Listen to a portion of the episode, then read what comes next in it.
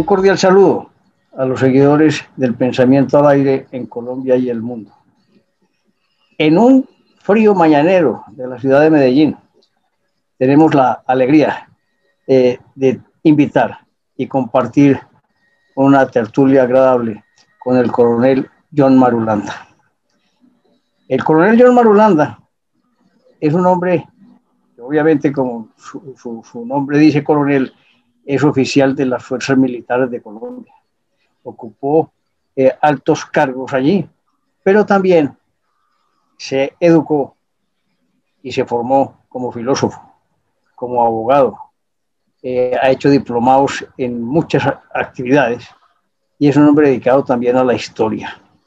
De manera que es muy importante el coronel hoy en Colombia, porque permanentemente como consultor asesor y columnista, está dándole aviso a la ciudadanía, al país entero, de la grave situación por la que estamos pasando, después de haber tenido años tormentosos de conflicto interno, se trasladó ese conflicto a la esfera política.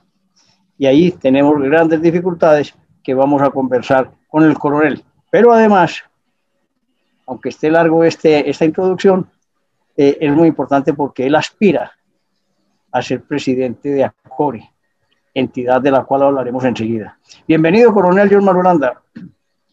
Antonio, muy buenos días, hombre, como usted lo dice, en este frío Medellín, aquí desde el balcón de mi casa no veo sino niebla y lluvia, hombre, no parece el Medellín que queremos, pero bueno, muchas gracias por la invitación y bueno, aquí estamos para resolver eh, las, preguntas y las dudas que tengan, especialmente sobre ACORE, que es una organización muy importante en estos momentos para el país.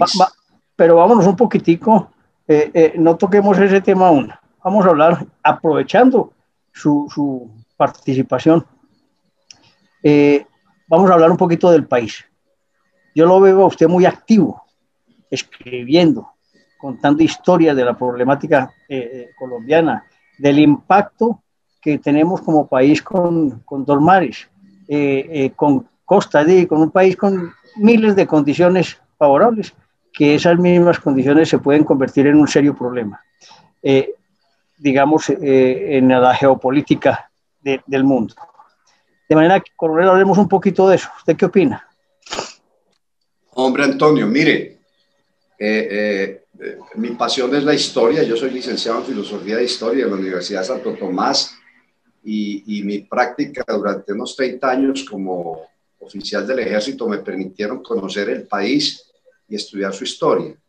Y eso me lleva a que mi columna que se llama Vigía, y la función del vigía es advertir los peligros para que haya una buena navegación y los que llevan el timón del barco eviten de pronto darse contra una roca o encallar mi, columna Vigía, que se publica en, varios periódicos de América Latina, pues ha advertido repetidamente sobre el grave problema que significa para la región que Colombia vaya a caer en unas manos de la izquierda, que mire cómo tiene a Venezuela y que ahora parece que se va a entronar de nuevo en, en Ecuador.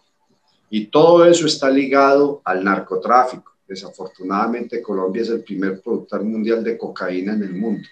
Y déjeme decirle esto, si los, que mercadean la cocaína colombiana son los carteles mexicanos, y los carteles mexicanos son los que abastecen el 90% del consumo norteamericano, que es el principal consumidor de cocaína en el mundo.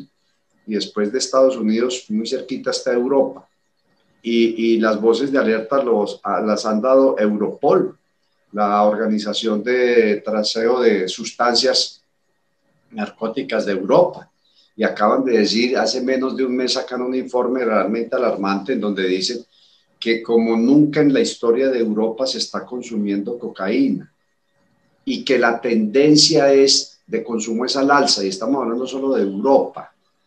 Estamos hablando de que el principal puerto de entrada acaban de decomisar 23 toneladas, es el, el, el, alijo más grande en la historia de Europa decomisado, 23 toneladas de cocaína. ¿De dónde procedía? De Colombia.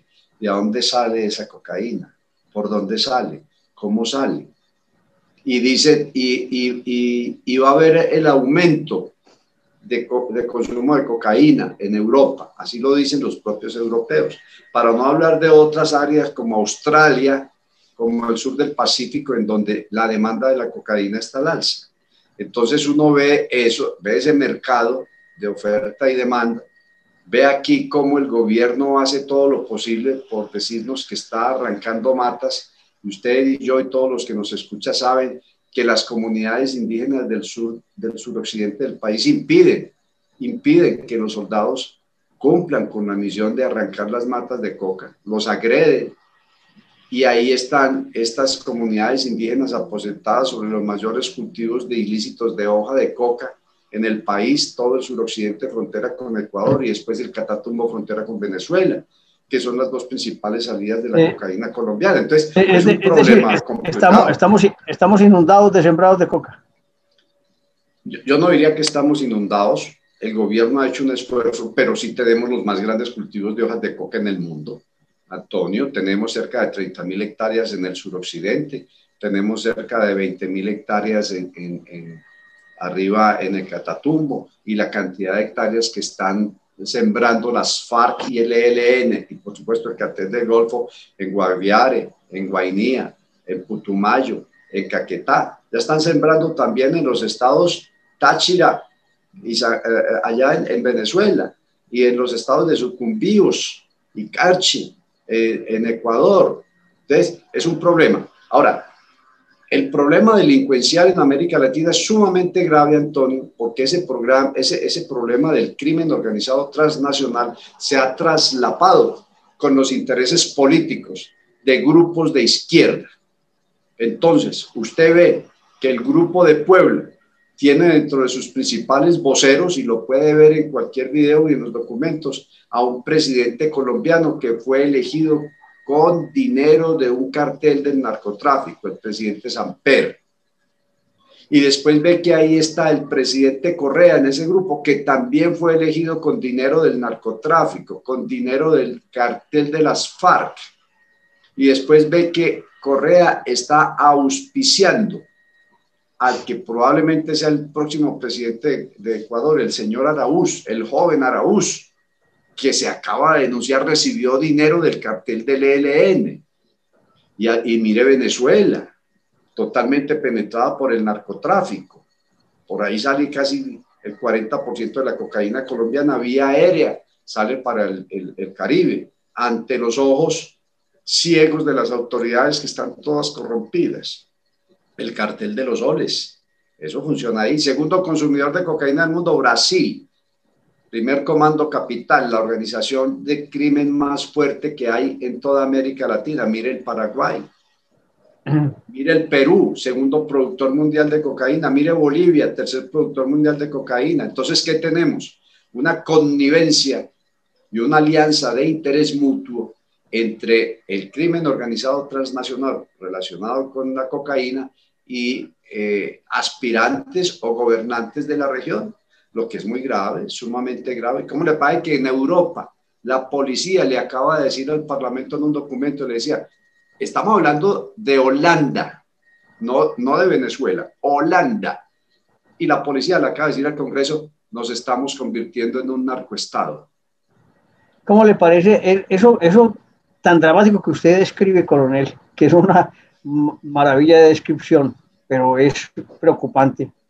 Hace pensar a la gente seguramente, bueno, y si el problema que tenemos tan complejo es el tema del, narcotráfico, la producción de coca, eh, la forma de comercialización que genera es violencia, que genera matanzas, que genera una riqueza eh, perjudicial para, para, para la sociedad en general. ¿Por qué no se legaliza? Y acabamos con un conflicto eterno.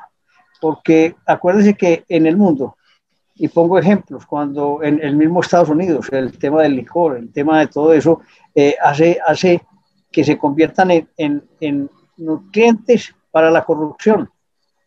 Y entonces se legaliza y se, y, se, y se, vuelve normal. Ya los precios son normales, ya no hay matanzas, ya ese dinero no entra a, a, subsidiar a los narcotraficantes, a los guerrilleros, porque se les acaba el soporte de una economía ilícita, es la que le genera dinero.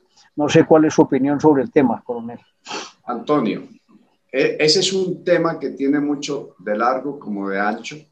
Eh, es un tema que necesita un amplio debate en donde confluyen intereses de tipo político, económico y moral. Es un tema sobre el cual yo ahora no quisiera fijar una posición debido a que yo tengo unos parámetros de tipo moral que me atan mucho para fijar una posición clara. Pero lo que usted acaba de decir es cierto. Mire, en Estados Unidos hay más muertos por alcohol que por cocaína. Segundo, una persona adulta como usted o como nuestro querido productor Antonio o como yo, hombre, tiene todo el derecho y la libertad para ver si se mete un gramo de cocaína a la nariz o no, mientras no me perjudique a mí y perjudique a los demás, así como tengo derecho de fumarme un cigarrillo, así como tengo derecho de tomarme un whisky o una botella si quiero. El Estado no puede pues llegar hasta ese punto, de, ya uno adulto tiene esa libertad. Claro, eh, pero al final de cuentas la prohibición es lo que genera el problema. Allá iba. Tercero, el negocio se da porque es un negocio ilícito, prohibido y es de la naturaleza humana. Nosotros gustamos de lo prohibido y eso pasa en Europa. Mire, el, el libro 000 de Roberto Saviano explica cómo la cocaína es de común y corriente consumo en Europa. Allá no causa ningún dolor como aquí. Es que, es que Antonio, mire, el, el tráfico ilegal de drogas tiene dos, dos consecuencias inmediatas. La primera, la corrupción. Y esa corrupción deslegitima el Estado. No le creemos al Estado porque son una mano de corruptos. Y cuando usted le dicen que hay que aumentar los impuestos, usted, todos los colombianos pensamos lo mismo, y no solamente en Colombia, en toda América Latina, dicen, no, yo pago más impuestos, pero ¿para qué se los roben? Así es. Bueno, Ese es el pensamiento. Sí, segunda consecuencia inmediata del narcotráfico, la violencia. Y la violencia destruye el tejido social. Y déjenme agregarle este pequeño punto que está relacionado con lo primero que le hablé. Es el colmo, y, y dése usted cuenta de la mentalidad de, de nuestros políticos, que al lomo de las masacres y los asesinatos de unos señores que llaman líderes sociales, señores y mujeres que llaman líderes sociales, al lomo de ese drama tan tremendo que es originado en el narcotráfico, cabalga la oposición al gobierno y la izquierda continental. Es decir, es un drama humano terrible, consecuencia del narcotráfico, pero no, sobre ese asesinato uno oye hasta la señora Bachelet, que es de izquierda, en sus declaraciones lamentándose del asesinato y acusando al gobierno diciendo que está haciendo poco y esa señora no, menciona que soldados y policías están siendo asesinados también por eso. El, el Estado está haciendo lo que puede, pero es que es un monstruo.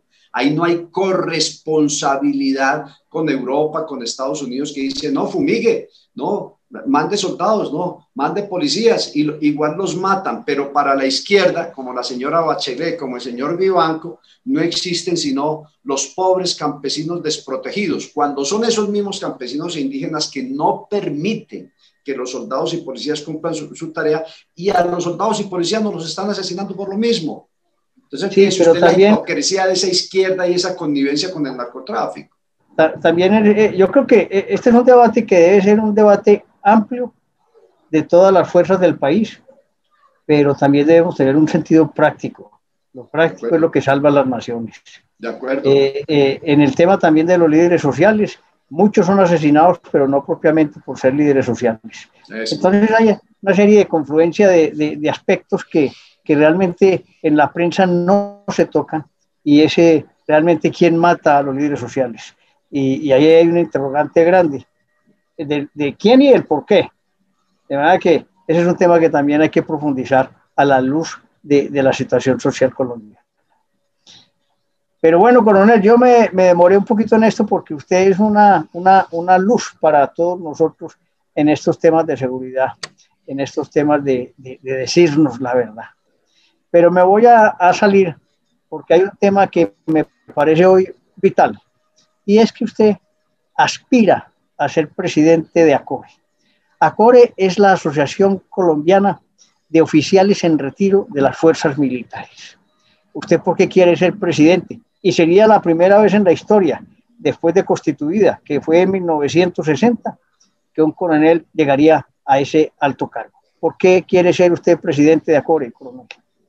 Oiga, Antonio, después de venir de hablar de cocaína y que usted diga que yo aspiro, es como complicado, ¿yo?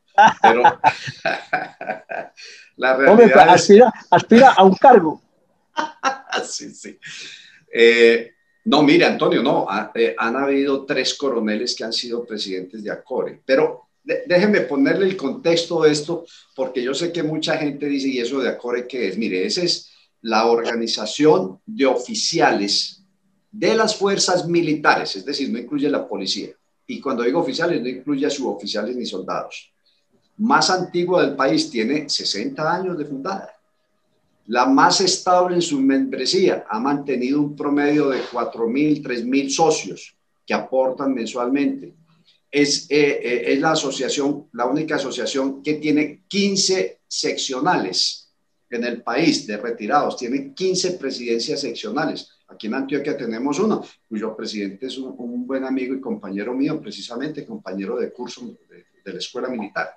Eh, tiene activos muy valiosos en todo el país y sobre todo tiene una representatividad reconocida a nivel nacional e internacional. Déjeme decir que la, eh, eh, ACORE es consultor en asuntos de seguridad reconocido por la OEA, eh, es una organización muy importante que eh, eh, da pronunciamientos sobre asuntos importantes del país con una mesa de trabajo permanente en donde hay señores generales y señores admirantes en retiro, gente muy que ha pasado toda su vida en eso, exministros, exministros de defensa, excomandantes de fuerzas, que analizan los problemas coyunturales, circunstanciales y de fondo del país. De modo que ACORE es una entidad, una organización sumamente importante para los asuntos de seguridad y defensa del país, pero además, pues, eh, eh, hace una,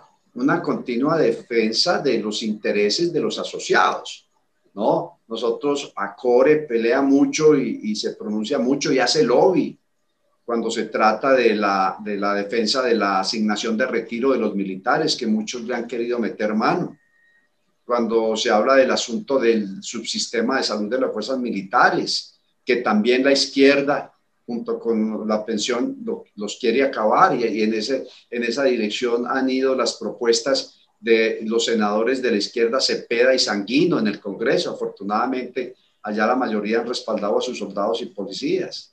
Cuando se trata del bienestar de los asociados, de los retirados que pues pasaron su vida exponiendo el pellejo por defender este sistema, eh, eh, eh, pues merecen un reconocimiento público, pero también merecen ciertos niveles de bienestar. Y lo más importante, la defensa jurídica. Fíjese, fíjese que lo habíamos advertido. Después de que la JEP sale con semejante conejo sacado de un cubilete que de 2.000 pasó a 6.000, ahí acaba de sacar otro decreto diciendo, ay, nos equivocamos. No sé si usted ha visto. Ayer dijeron, nos equivocamos. Claro, cualquier falso positivo, uno solo, uno solo, es desastroso. Y los militares están respondiendo por eso. Mientras los militares se lamentan, lloran y se arrepienten de haber cometido esos desafueros que nunca, nunca nos entrenamos ni nos preparamos para eso, los de las FARC que cometieron peores, como los de los niños, dicen, ah, no, todo eso fue qué pena, hombre, sí, pero como estábamos en guerra, no asumen la responsabilidad, la eluden, descargándola en su organización y en la guerra, ¿no? Y los ve uno de, de, en el Congreso. Hay una, una periodista que me entrevistó, me dijo, coronel, ¿cuántos muertos se necesitan hacer para llegar a general? Y ¿Cómo le parece? Qué ofensa, ¿no? Le dije, señorita, muchos menos de los que se necesitan para ser congresista y senador de la República. Muy buena eh, respuesta. Entonces, entonces, eh, ACORE es un baluarte de la defensa de nuestras instituciones militares, armadas en general, eh, basada en todos los retirados, en todos los que ya pasamos por bajo banderas y ahora estamos como usted y como yo y como Antonio, civiles, tales cuales. Sí, pero es muy importante ACORE porque realmente aglutina, defiende y promueve a aquellos que le dieron tanta lustre a la, a la patria. Es que los soldados de Colombia han entregado la, vida por la defensa de la institucionalidad y eso como que, se olvida, como se deja eh, eh, a un lado. Y ellos, más que cualquier político, son los que han defendido Colombia. Hombre, Antonio, ustedes mismos han, han difundido unos capítulos de historia militar muy interesantes. Fíjese usted el heroísmo y el comportamiento de nuestros soldados en la guerra con el Perú. Fíjese usted cómo el heroísmo, el coraje desconcertó a los comandantes norteamericanos en la guerra de Corea. Fíjese usted cómo los militares han dado, y, y los militares no es una clase dirigente elitista. Mire, la tropa, los soldados son campesinos y son muchachos de no el mejor estrato del país yo recibí soldados que iban a pagar servicio porque por lo menos en el cuartel le daban tres comidas al día. Imagínese usted, esos son nuestros soldados. Los suboficiales y los oficiales somos clase media. Usted no encuentra en la oficialidad ningún millonario, ningún hijo. No, pues los hijos de los millonarios, los diplomáticos y los políticos jamás van a dejar que su hijo pague servicio militar. Somos los de la clase media, los que hacemos carrera eh, en la escuela militar. Entonces, Venir ahora a decir que el Ejército Nacional, como dice eh, y como busca eh, plantearlo la Comisión de la Verdad del padre de Ru, que es gran amigo del ELN, o como dicen los de la JEP, que le está lavando la cara a las FARC y está acusando a la institución militar, es un, pues es un desafuero.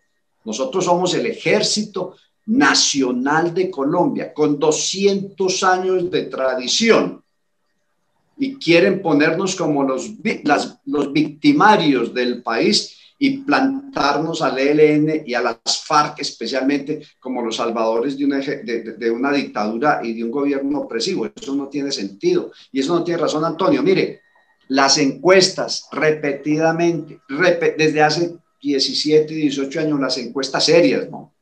Siempre dicen, y la última también, institución de mayor confiabilidad en el país, fuerzas militares, ejército nacional. Siempre lo dicen, a pesar de esos terribles y denigrables eh, eh, eh, falsos, mal llamados falsos positivos, a pesar de casos de corrupción que se han dado en todos los niveles, claro, es una organización de cerca de medio millón de hombres con la policía y todo lo demás, imposible que todos, imposible que ahí no haya uno que otro la haya embarrado, pero quieren desinstitucionalizar a la institución más querida del país que llaman fuerzas militares. Pese a quien le pese y guste a quien no le guste, pero es así, nos quiere. Supongo que una de sus actividades primordiales será esa defensa de, de, de la historia militar de Colombia, esa defensa del honor, de la entrega, de la mística, del valor que ha tenido nuestra gente. Hombre, sí, Antonio, por supuesto, y lo vengo haciendo y lo seguiré haciendo, sea o no sea presidente de ACORE la defensa institucional es una obligación moral mía, un comprometimiento personal y en este caso del equipo del cual yo formo parte que quiere llegar a manejar a Core. Un equipo brillante, un equipo con gente sumamente buena. No sé si usted eh, quiere que le mencione rápidamente quiénes son. Sí, eh, enseguida me lo menciona, pero quería, no quiero dejar pasar, eh, preguntarle, hacen parte de ACORE, pues los oficiales retirados pero no de las fuerzas militares. No hacen parte de ACORE los, los, los eh, de las fuerzas de policía. Sí, no, mire, eh, eh, no hacen parte de ACORE estatutariamente, porque así se hizo, ni los suboficiales, ni los soldados, ni los miembros de la Policía Nacional en todas sus jerarquías. Eso es estatutario, pero en la vida cotidiana realmente hay una estrecha colaboración con ACORPOL, que es la asociación equivalente a CORE en la Policía Nacional. Y hay una mesa de trabajo permanente en donde hay oficiales de la Policía Nacional, señores generales, el Colegio de Coroneles, eh, la Asociación de Directores de la Policía, todo se mantienen en permanente enlace con la gente de ACORE.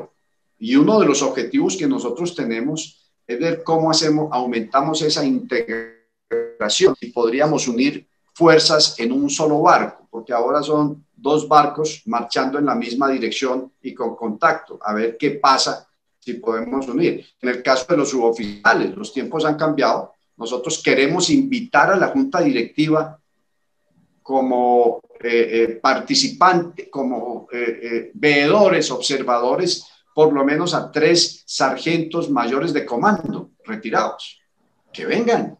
Que se, Están incluyendo todas las, todas las partes. Me parece poco muy bien. A poco, sí, poco a poco tenemos el plan de ir, irnos ajustando a las realidades actuales. Y una de esas es llamar tres sargentos mayores de comando de las tres fuerzas, Ejército, Armada y Fuerza Aérea, y sentarnos con nosotros, los oficiales de la Junta Directiva, que son de las tres fuerzas, y hay mujeres, ahí tenemos una y, y, que, y que participen y nos den su opinión. No podrán todavía ser socios efectivos con aporte y todo lo demás, pero ya es entreabrir un poco la puerta para que eh, haya una mayor integración en las fuerzas. Muy bien, coronel, eh, me iba a hablar de, una serie de, personajes importantes que acompañan eh, su programa. ¿Quiénes son? Hombre, hemos logrado integrar un equipo muy valioso.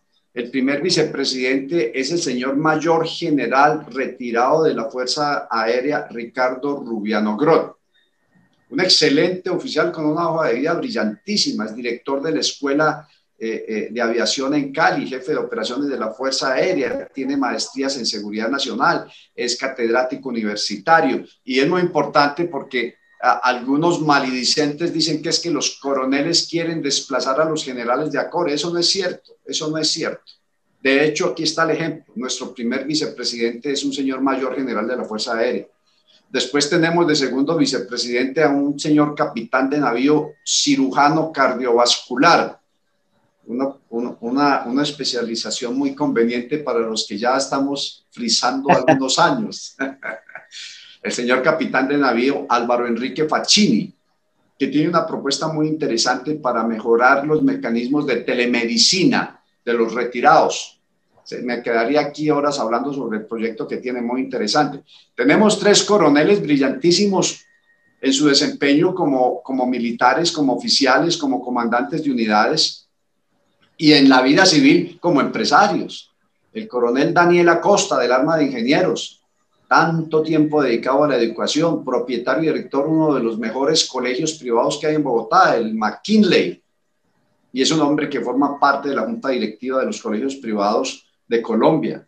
También tiene unos proyectos de educación a distancia muy interesantes para los asociados y otros. El coronel Horacio Lema Galeano, de Infantería, un hombre que comandó las principales unidades del país, la Escuela de Infantería, nada menos, la Escuela de Armas y, Servicios, eh, y que ha sido un empresario exitoso en los últimos 20 años, con la empresa, es una de las empresas de seguridad privada más aprestigiadas del país.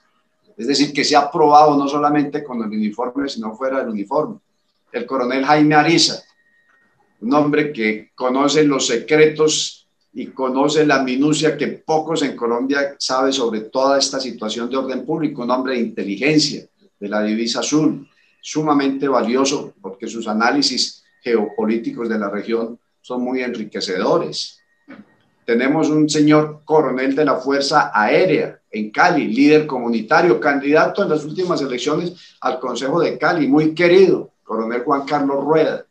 Y tenemos un teniente coronel de infantería de Marina en representación de la Armada Nacional, eh, Jorge, Jorge Tadeo Castañeda, empresario exitoso en el sector de turismo desde que se retiró, maneja varios centros turísticos en el país, ahora está en crisis con todo esto de la pandemia, sin embargo, eh, eh, con su iniciativa y su ingenio ha logrado sacar adelante ese sector que él maneja muy bien.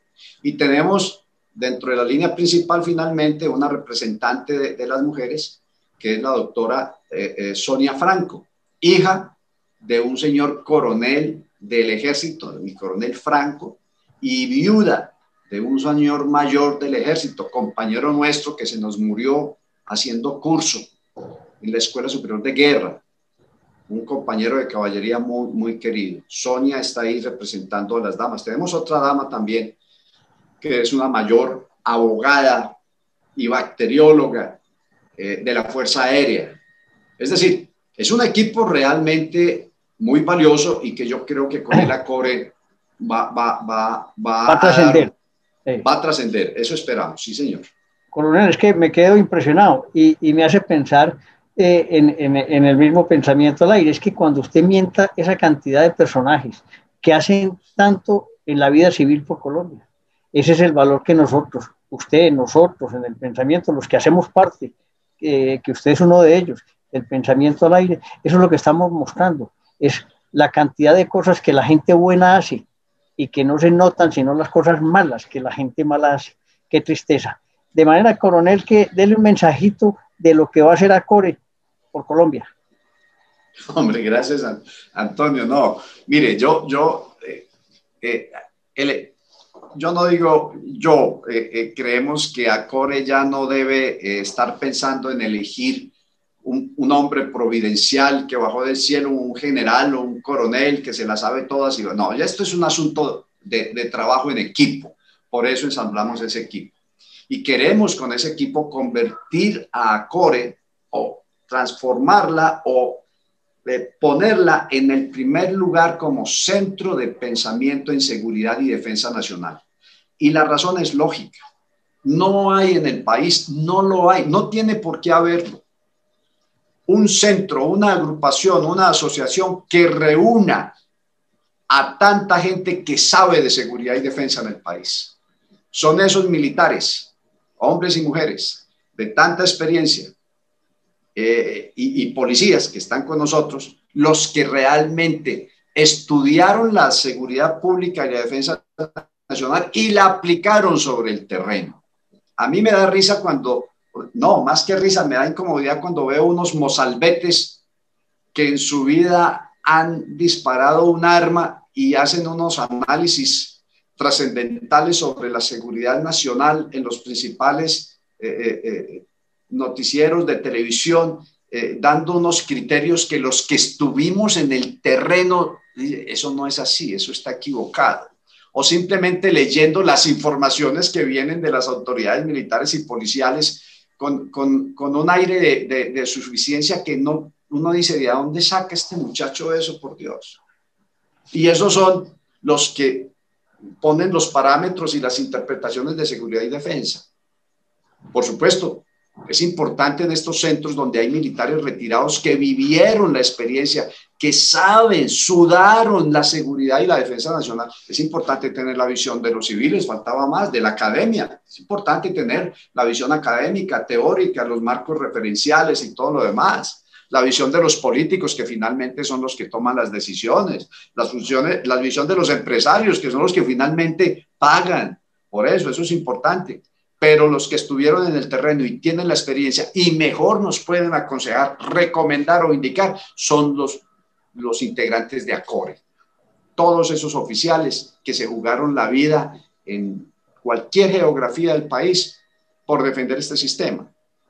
Queremos posicionar a ACORE como el principal centro de pensamiento en seguridad y defensa del país. Creo que creemos que tenemos eh, eh, el con quién tenemos la experiencia, tenemos el conocimiento y vamos a ver, vamos a pelear por eso y queremos, queremos hablar con estos jóvenes que hablan de seguridad, no para eh, eh espelerlos o, o, estimarlos, sino vengan aquí, vengan aquí, vengan, escúchenos que los que sabemos de eso somos nosotros, ¿no? Escúchenos y con mucho gusto compartimos conocimiento y experiencia.